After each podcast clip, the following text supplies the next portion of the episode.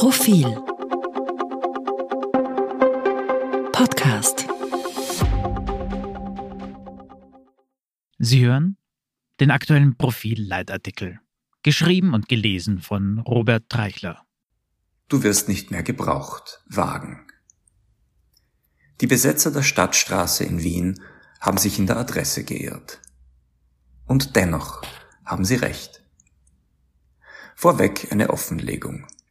Ich besitze ein Auto, ein Motorrad, ein Fahrrad, eine Jahreskarte der Wiener Linien und zwei gesunde Beine. Falls also der Standort den Standpunkt bestimmt, sitze ich als polymorpher Verkehrsteilnehmer gewissermaßen mitten auf der Kreuzung. Rundherum tost die Debatte um den Verkehr und dessen verheerende Auswirkungen auf den Klimawandel. Überschaubar fokussiert auf ein 3,2 Kilometer langes Stück einer noch nicht gebauten Straße in Wien-Donaustadt, genannt Stadtstraße. Mittwoch der vergangenen Woche wurde die Baustelle wieder einmal von Aktivistinnen und Aktivisten besetzt und von der Polizei umgehend geräumt. Rechtlich ist längst alles geklärt. Das Projekt ist vom Wiener Gemeinderat beschlossen, alle Genehmigungen inklusive Umweltverträglichkeitsprüfung liegen vor, und es fällt schwer zu argumentieren, weshalb ausgerechnet die Bewohner der betroffenen Siedlungen keine Straßenanbindung bekommen sollten, um die Bezirke jenseits der Donau zu erreichen, ohne durch mehrere Gemeinden zuckeln zu müssen. Die Gegner jedoch haben dieses Straßenbauprojekt auserkoren um daran eine generelle Entscheidung festzumachen. Autoverkehr oder Klimaschutz. Außerdem möchten sie den Kapitalismus abschaffen, weil dieser dem Klimaschutz im Wege stünde. Der Jugendrat, eine der Protestorganisationen, postuliert, Zitat, statt dass Einzelne weitreichende Entscheidungen fällen, müssen diese von der Gesellschaft entschieden werden. Zitat Ende. Nun ja, die Gesellschaft hat genau dies im Fall der Stadtstraße auf demokratischem Weg getan. Und Einzelne, nämlich die Demonstranten, sollten keine weitreichenden Entscheidungen torpedieren. Nebenbei ist die Idee, das kapitalistische System zu Fall zu bringen, um das Klima zu retten, ganz abgesehen von der ideologischen Fragwürdigkeit, auch aus pragmatischen Gründen kontraproduktiv.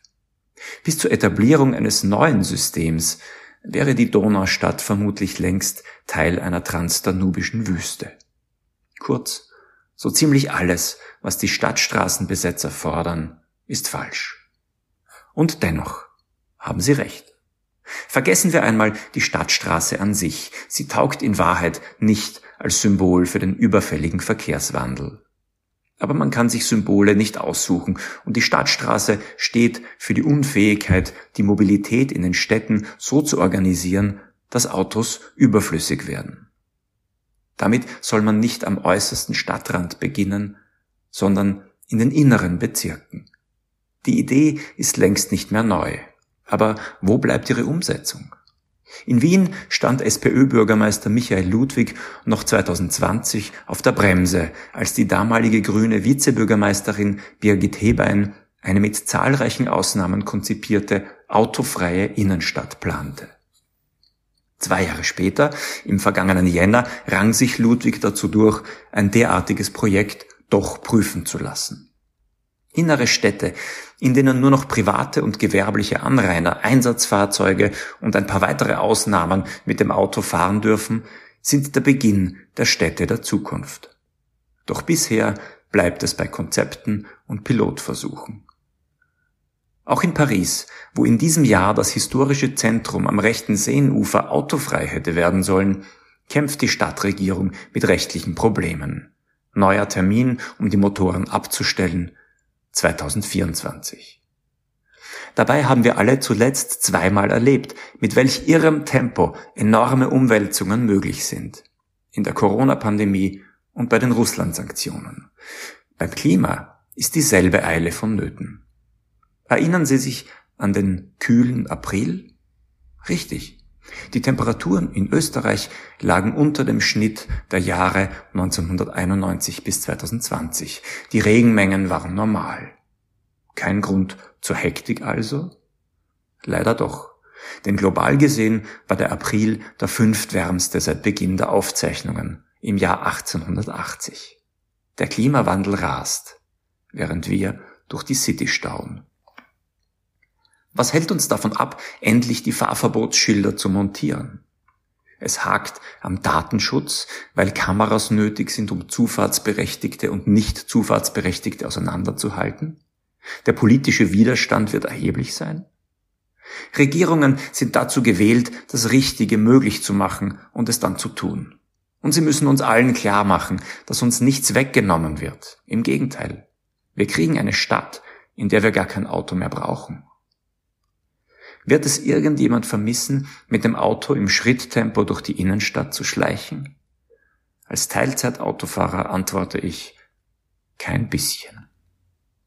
Wird es Wege geben, die mit den vorhandenen Öffis nicht zu bewerkstelligen sind? Ja. Deshalb werden Dienstleistungsunternehmen aus dem Boden schießen, ähnlich wie die Essenszusteller auf Elektrorädern.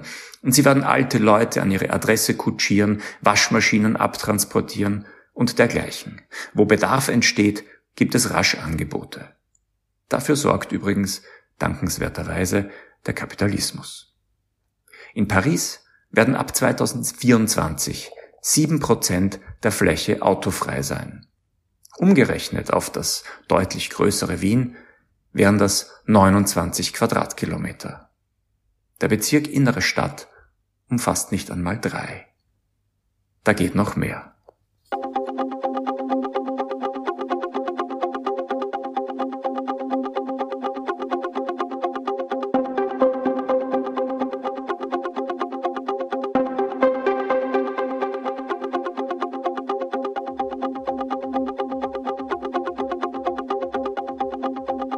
Mehr zum Thema auf Profil.at.